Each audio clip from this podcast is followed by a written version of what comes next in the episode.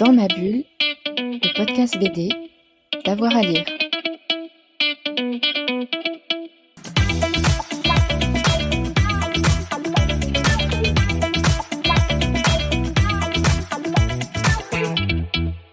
Bonjour à tous et à toutes, bienvenue dans ce nouvel épisode de Dans ma bulle, votre podcast 100% BD avec avoir à lire. Aujourd'hui, on vous emmène dans les étoiles, oui oui, avec euh, Lisa Blumen au micro de Fred Michel.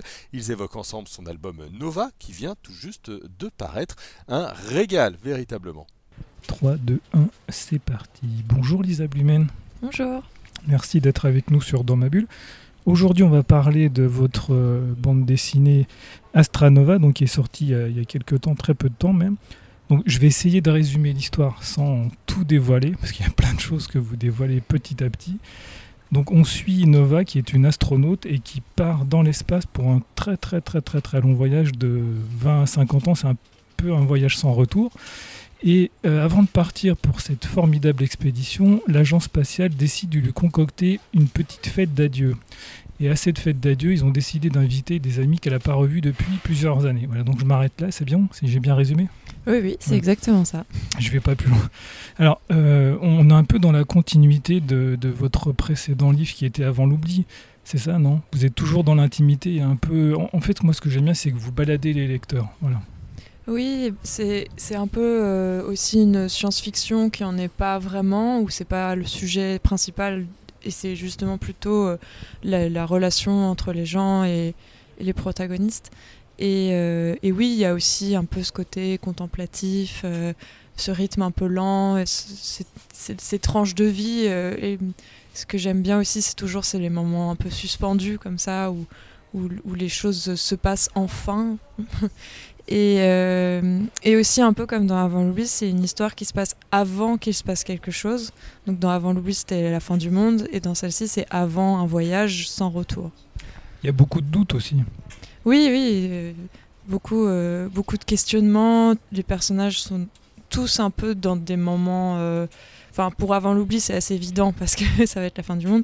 Mais pour Astranova, ils sont tous un peu perdus dans leur vie, un peu à côté de leur vie. On a l'impression qu'ils n'ont pas. Euh, ils sont, ils, sont, ils sont pas forcément malheureux ou quoi, mais qu'il y a quelque chose qui fonctionne pas. Et, qui, et, et donc, euh, tous ces doutes-là, ils arrivent à.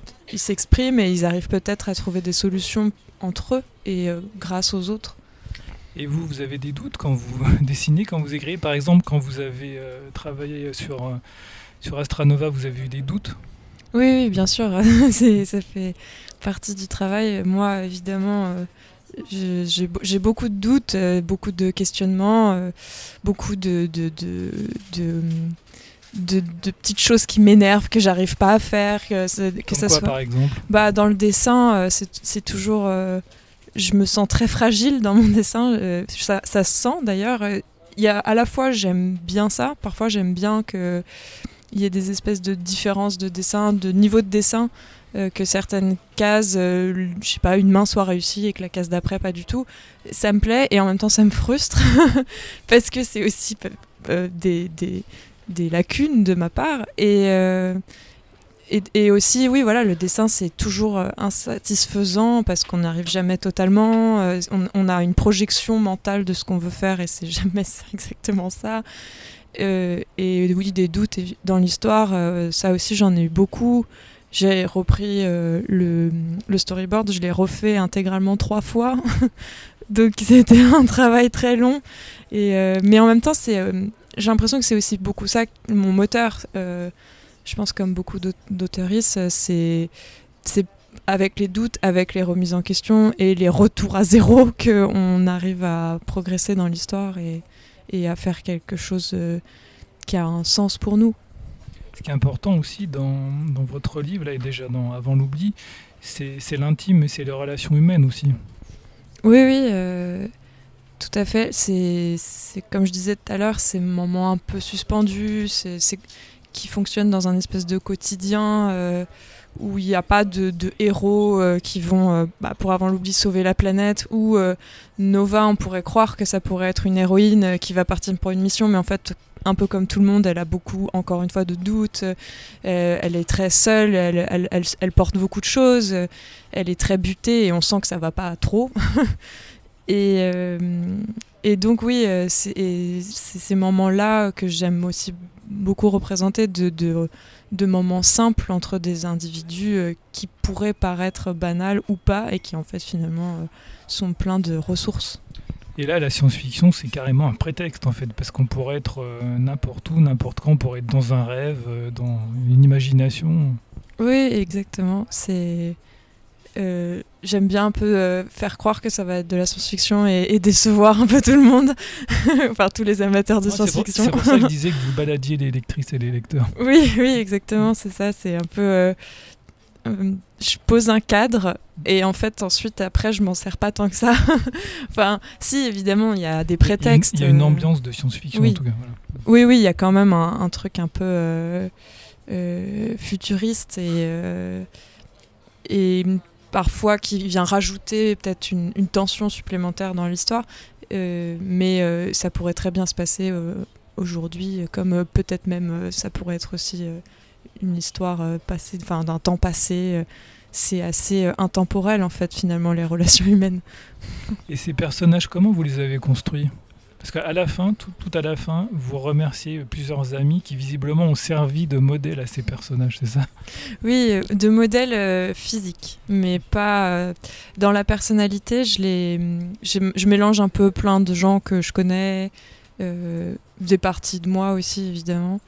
Et, euh, et donc c'est Gloubi Boulga, ça fait un peu les personnages. euh, euh, Enfin, souvent ce que j'aime bien, c'est de, de trouver des expressions que des amis à moi auraient pu dire et, les, faire dire à un personnage d'une autre manière dans un autre contexte. Ça leur donne du sens. C'est amusant parce que j'ai des amis qui se reconnaissent et d'autres qui sont vraiment, pour le coup, presque cal- décalqués et ils se reconnaissent pas du tout. Et donc c'est, Ils se remettent en question alors. bah, je leur dis pas. non, enfin, c'est, c'est, enfin, ils sont jamais exactement euh, fidèles parce que de toute façon, je- je- j'invente par contre leur. Enfin non, même pas finalement pareil. Leur, je- leur, pers- leur, euh, apparence, euh, c'est euh, souvent aussi un mix de gens que je connais. Mais, euh, mais c'est vrai que j'aurais vraiment du mal à dire à qui et, à, et enfin, quelle attitude et à quelle personne. C'est très mélangé dans ma tête. C'est un beau patchwork. C'est ça, oui. Et est-ce qu'il y a un peu de Lisa Blumen dans, dans la bande dessinée? De moi, Dans ma- ma- mon caractère à moi, oui, bah oui, évidemment. c'est, je suis un peu dans, dans tous les personnages. Il y a des parties de moi, euh, euh, mais euh, mais Vous l'avez fait sciemment ou alors il y a des, per- des, des émotions qui sont ressurgies après et vous l'avez fait inconsciemment? Ou il y a un peu des deux, il y a un peu du sciemment et de l'inconsciemment? Oui, c'est un peu ça. Le, le- le- le premier jet, quand j'ai écrit l'histoire, j'avais l'impression que ça n'avait rien à voir avec moi. Et en fait, finalement, euh, si. Et enfin, notamment Nova, son personnage, je pense qu'il est très inspiré de moi. En fait, j'ai- écrit cette histoire quand je venais de terminer euh, Avant l'oubli. Donc ma première BD, c'était un peu euh, mon objectif que je m'étais fixé euh, depuis très longtemps. Et j'ai l'impression que j'étais un peu rentrée dans un espèce de tunnel des écoles d'art, euh, de, de, formation en tout genre, euh, de, de, de, lecture, enfin, et de mettre un peu, d'avoir fait que ça, en fait, pendant des années. euh, de m'être préparé à ça, comme Nova prépare sa mission. Et en fait, euh, à la fin, euh, une fois que j'ai sorti la BD, j'étais bon, bah voilà, c'est fait. Maintenant, qu'est-ce que qu'est-ce que je fais? Et, euh, et donc, et surtout, je me suis rendu compte que j'avais l'impression d'avoir, enfin, je sais pas au point de Nova évidemment, mais d'avoir assez peu vécu ma vie et d'avoir surtout euh, voulu euh, me, me- me- fondre dans cet objectif et, et, qu'un objectif, ça veut pas forcément, euh, c'est pas, c'est pas, ça définit pas notre personnalité, quoi. Et donc euh, Nova, elle est dans cette posture-là. Elle, elle s'enferme totalement. Évidemment, c'est très exagéré, mais euh, mais donc euh, elle fait, c'est un peu moi aussi.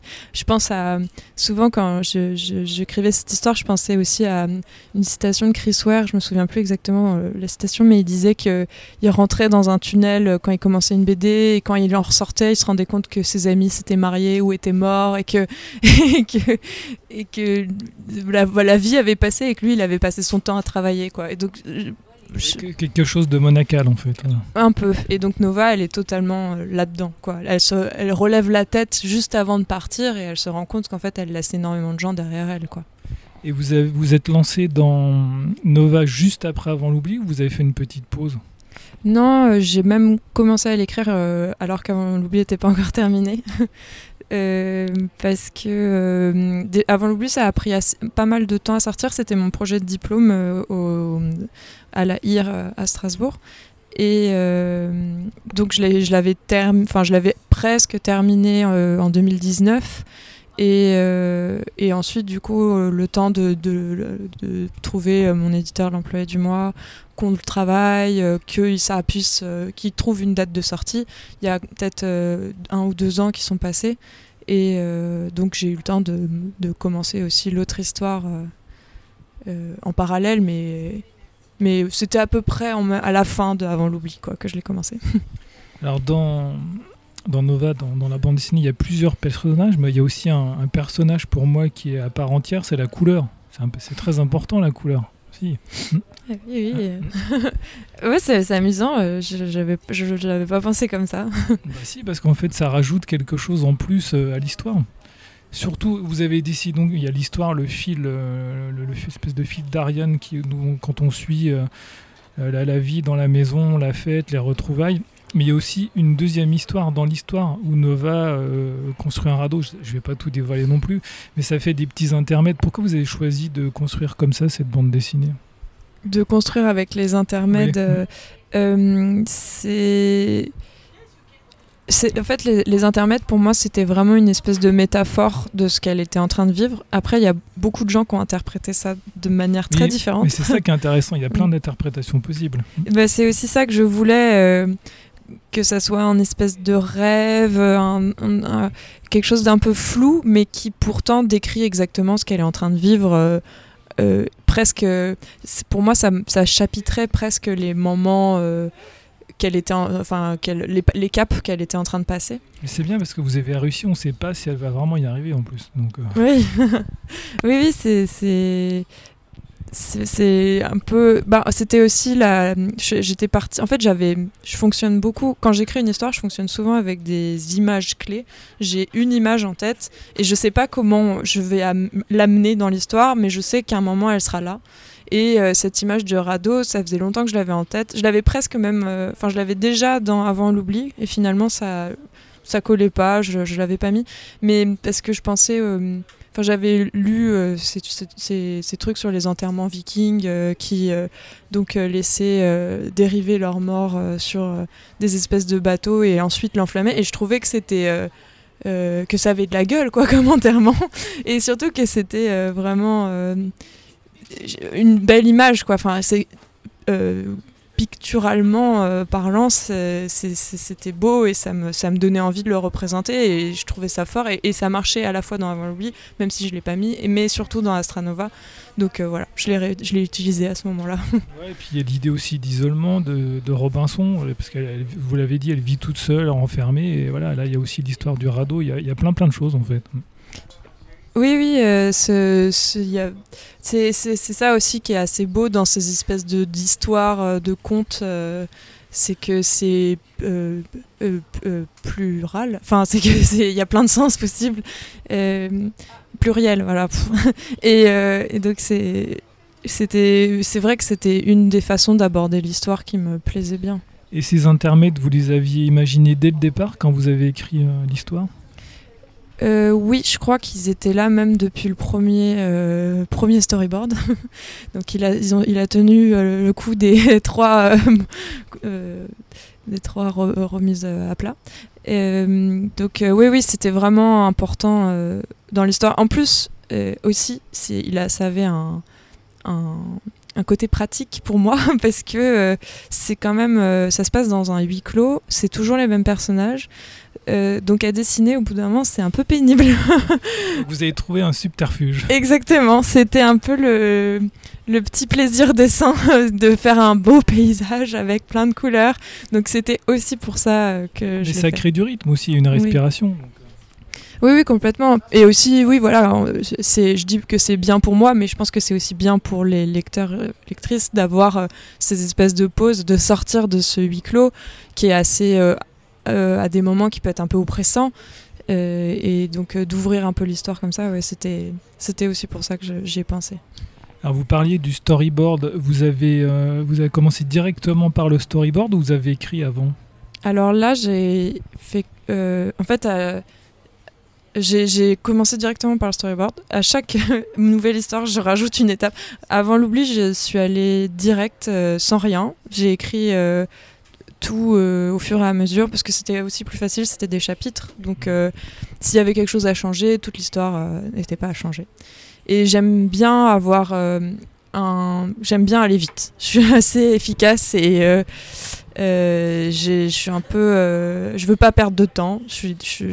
Donc euh, c'est un problème hein, parfois aussi, dans le sens où je me laisse peu le temps de réfléchir, et je pense que le dessin il faut être patient et moi je suis pas très patiente.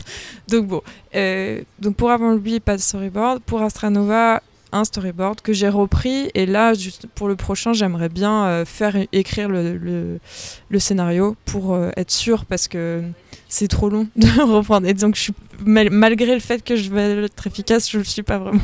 Ce qui est intéressant et plutôt positif, c'est de voir que vous apprenez toujours. Voilà. Oui, ah oui, oui, complètement. euh, Faisons qu'on apprend. Bah, c'est ça, et j'espère euh, tout, que je le ferai tout le temps. En fait, ce qui est aussi super chouette dans la BD, c'est que euh, chaque projet est différent et nécessite euh, une approche différente. Donc, par exemple, dans Astranova, j'ai utilisé de la couleur, alors que dans Avant l'oubli, il n'y en a presque pas, parce que euh, l'histoire se passait de nuit, je voulais qu'il y ait une intensité différente, euh, des, des, rap- des rapports euh, lumineux aussi différents. Enfin, donc, euh, et là, peut-être la prochaine histoire, ça sera encore autre chose. Et donc, dans le l'histoire, ça se travaille aussi différemment à chaque fois. Et donc, bon, en plus, moi, euh, je suis, je suis euh, jeune dans le milieu, j'ai pas fait énormément de BD. Et euh, donc, j'apprends évidemment, mais en plus, j'espère euh, changer, enfin, innover à chaque fois, quoi.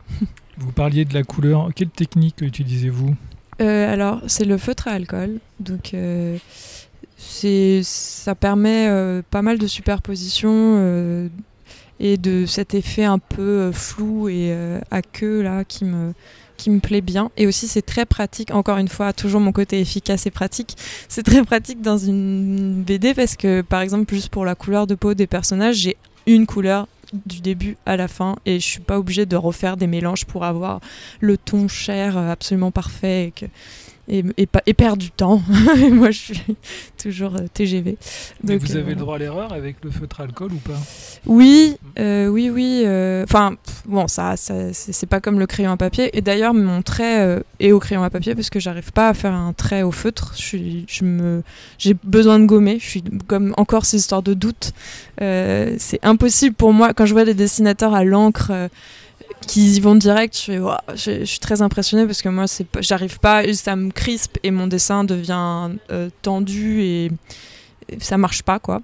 Mais pour le feutre, ça va parce que déjà on peut y aller un peu progressivement. Souvent, je j'utilise une couleur euh, claire au début. Si j'ai envie de la foncer, je repasse, je repasse. On peut repasser plusieurs fois, la couleur se, fonce un peu ou je prends une gamme au-dessus, une teinte au-dessus. Donc euh, il y a c'est assez modulable. C'est vrai que après, euh, encore une fois, je me suis réservé le droit à l'erreur où j'ai d'abord euh, fait mon trait au crayon, donc, et ensuite j'ai scanné ma, planche et je l'ai imprimé et mes couleurs sont sur le scan, euh, enfin sur l'impression. Donc si j'y arrivais pas, enfin si je foirais mes couleurs, j'étais pas obligée de refaire toute la planche. Et finalement, je pensais l'utiliser tout le temps et finalement j'ai dû le faire peut-être pour euh, deux ou trois planches, pas plus quoi. Donc ça marche plutôt bien.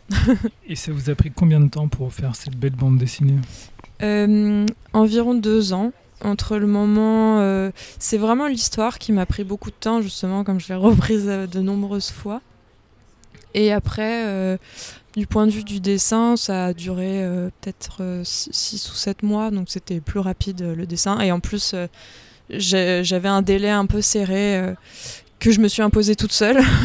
Aimez bien les contraintes. hein Oui, ben, pas tant que. Enfin, si, si, si, si, c'est vrai. Si, si, j'aime bien. J'aime, bien. euh, j'ai toujours du mal à une fois que j'ai terminé, peaufiner parce que j'ai peur de reprendre trop de choses. J'ai et comme j'ai dit, je suis pas très patiente. J'aime bien euh, passer vite à autre chose, penser presque déjà à une autre histoire. Enfin, quand j'étais en train de faire les planches, j'étais déjà en train de, je suis en train de- déjà de réfléchir à autre chose. Euh, donc euh, oui, il faut que ça aille vite, quoi. Et vous travaillez à quelle échelle? Petit format Ouais. A5. A5, ah oui. Voilà. Je, je faut que ça soit euh, crayon petit et, et- et sur une petite feuille, ça fait. C'est c'est drôle que une de vos premières questions c'était sur le doute parce que c'est tout est tout est lié, tout est tout est influencé par le doute euh, dans mon Et travail. vous travaillez toujours sur ce format-là? Euh, c'est vrai que bah, pour avant l'oubli aussi, c'était euh, c'était ce format-là. Euh, Peut-être que je vais essayer un petit peu plus grand, mais pas beaucoup plus. Je pense que ça me correspond bien et surtout, en fait, c'est aussi bête. Encore une fois, pratique. ça se transporte bien et je peux travailler partout et euh, et, et c'est plus facile à stocker chez moi. Voilà, c'est ce genre de questions euh, pratiques, mais que j'aime bien parfois que ça- le, côté pratique influence euh, bah, ma pratique. et ça- ça me plaît bien parce que ça me permet aussi de moins me poser de questions. Alors Astranova, on l'a dit, ça baigne, on baigne dans un, un univers de science-fiction. C'est un genre que vous aimez? Euh, oui, mais en fait c'est assez amusant parce que je n'y connais pas grand-chose. Je- c'est drôle parce que j'ai été invitée aux Utopiales il y a pas longtemps et euh, je me suis demandé pourquoi. parce que j'ai très peu de Parce références. que vous baladez les lecteurs. Oui, c'est ça, exactement. Je, je jette du- de la poudre aux yeux. Euh, ça a marché, tant mieux, c'était chouette comme festival. non, mais euh, c'est un genre que j'aime bien, peut-être pour son accessibilité, dans le sens où moi, je connais surtout la science-fiction via euh, pas mal de gros blockbusters. Euh, et euh, j'en regardais beaucoup avec mes parents, petites. le type le, cinquième, le cinquième élément, ce genre de choses, ça me plaisait bien. Blade Runner, tout ça aussi, j'aimais bien. Et, en fait, c'est venu un peu par surprise parce que. Ouais, voilà, comme je disais, j'ai pas tant d'affinité que ça. Mais en fait, c'est drôle parce que j'en parlais avec une, une, une, une, personne qui fait son mémoire sur euh, les femmes qui écrivent de la science-fiction en BD. Et en fait, on en était venu un peu à la conclusion de se dire qu'on a eu assez peu de représentation euh, de femmes intéressantes dans la science-fiction et que c'était peut-être pas anodin qu'en ce moment il y a beaucoup d'autrices assez jeunes. euh, je pense à Léa Muraviec ou à Julie Michelin ou encore à Zoé euh, Sauvage qui ont repris, euh, enfin qui font de la science-fiction et qui apportent une teinte totalement différente, euh, qui est vachement moins dans l'action euh, et beaucoup plus dans la réflexion. oui, voilà, la réflexion, les instants de vie. Et surtout, je pense que comme on est tous très anxieux en ce moment sur ce qui va se passer dans l'avenir, on a peut-être aussi un peu envie euh, d'avoir un avenir qui donne un peu envie, enfin, ou plutôt qui essaie de réfléchir à comment. Enfin, peut-être moins parler de dystopie, enfin, ou du moins d'une une autre approche, quoi, une nouvelle approche. euh. Donc voilà, c'était assez, intéressant comme questionnement. Et, et je me demande si inconsciemment, parce qu'au départ, enfin, je le, je, le, je le revendique pas spécialement, mais euh, je me demande si peut-être inconsciemment, c'était peut-être parce qu'il y avait un manque à ce niveau-là que j'ai eu envie aussi d'écrire euh, là-dessus. D'ailleurs, vous vous posez des questions. Bah, vous posez des questions à travers Astranova, la place de l'homme, euh, tout, tout simplement, le consumérisme. Il y a plein de choses aussi dedans. Oui, oui. Bah, c'est aussi ça que permet la science-fiction, c'est d'aller un tout petit peu plus loin dans ce qu'on connaît déjà. Enfin, surtout que moi, dans mon histoire, c'est une science-fiction proche. Donc, euh, enfin, c'est dans le sens où c'est pas euh, un monde totalement différent du nôtre. et, euh, il est très similaire. Mais Et on est dans le futur, Voilà. mais on questionne le présent. c'est un peu ça. Bah, c'est un peu le principe de la science-fiction, je trouve. Et, euh, et donc oui, ça va juste un tout petit peu plus loin et ça remet, enfin, ça met en exergue un peu tout ce qui est un peu absurde en fait. C'est aussi ça que j'aime bien en fait avec la science-fiction et, c'est cette notion d'absurde que nous, vu, de notre point de vue de notre époque, ça nous paraît débile, mais si on pense à notre époque d'un point de vue d'il y a 100 ans, ce qu'on ferait aussi, ça serait débile. Enfin, il y a ce rapport un peu euh, de recul. Euh, Il faut recontextualiser à chaque fois. voilà, c'est ça. De recul un peu rigolo, parfois, qui me plaît bien. euh. Alors, est-ce que vous écoutez de la musique quand vous travaillez? Oui, oui, oui. Qu'est-ce j'ai- que vous, par exemple, qu'est-ce que vous écoutiez quand vous travaillez sur euh, Astranova?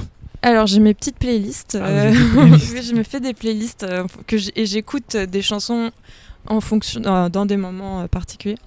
Et d'ailleurs, euh, à la fois dans Avant l'oubli et à la fois dans Astranova, il y a de la musique à des moments. Euh, est-ce que c'est des comédies musicales? Je ne sais pas.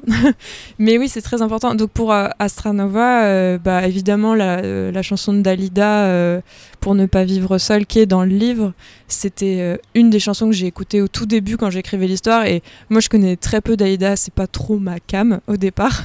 Mais cette chanson m'a bouleversée. je, je la trouvais d'une justesse et d'une tristesse absolue. Elle vous a bouleversé par rapport aux paroles, à la musique ou... un, un peu tout, ouais. Surtout, surtout les paroles. Et euh, c'est vrai que bon, Dalida, elle a ce côté un peu glamour triste euh, qui me plaît bien aussi. Euh, donc c'est vrai que les paroles, je les ai trouvées vraiment excellentes, très très belles. Donc il y a cette chanson-là. euh, et sinon, quand j'écris, j'écoute normalement, j'écoute pas trop de la musique avec du texte, enfin avec des paroles. J'écoute surtout de l'ambiante.